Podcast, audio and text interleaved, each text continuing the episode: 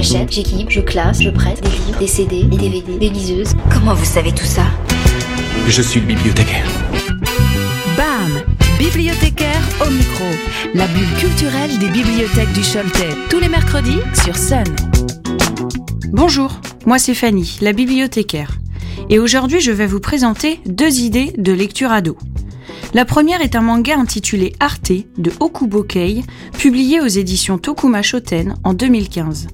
Et le second est un roman de Roland Godel, également publié en 2015.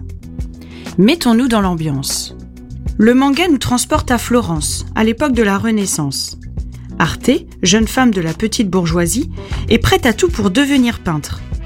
Mais les remparts qui s'élèvent contre elle sont nombreux et l'empêchent d'accomplir son rêve.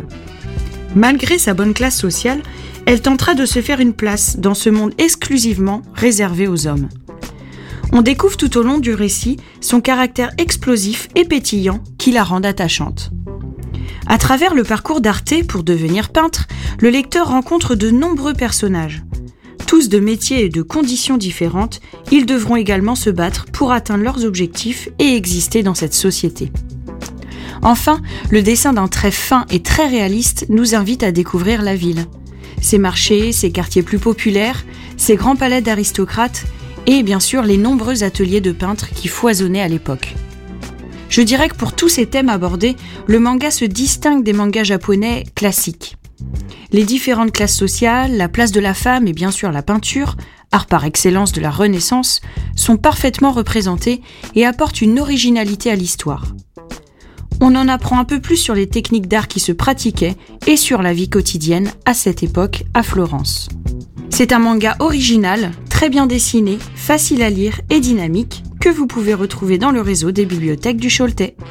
Pour ce deuxième coup de cœur, changement de décor et direction le Moyen-Orient au début du XXe siècle. C'est à l'occasion du centenaire du génocide arménien, donc en 2015, que Roland Godel décide d'écrire un roman jeunesse, Dans les yeux d'Anouk, qui nous plonge au cœur de ce triste épisode qui mènera tant de civils à prendre la fuite. On suit donc Anouk, petite fille arménienne qui, comme tout un peuple, verra sa vie chamboulée en 1915. Chassés de chez eux et entassés dans des camps, Anouk et sa famille devront faire face à de terribles épreuves dans cet exode forcé. Malgré les atrocités exercées sur le peuple arménien, Anouk trouvera la force de survivre grâce à l'entraide entre les familles, mais aussi grâce à l'amour. En effet, elle rencontre Dikan, un garçon avec lequel elle tisse des liens très forts avant d'en être séparée. Ainsi, à travers les yeux d'Anouk, on découvre les épouvantables conditions de vie de cette population devenue exilée malgré elle. Traduire les émotions et la réalité de cette triste époque n'est pas chose aisée lorsque l'on souhaite s'adresser à des adolescents.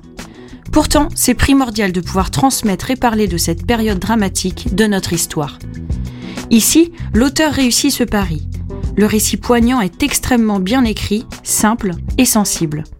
Roland Godel traite le sujet avec beaucoup de justesse et de finesse pour permettre à des lecteurs plus jeunes de comprendre l'incompréhensible. Le roman Les yeux d'Anouk est également disponible en livre numérique sur notre catalogue.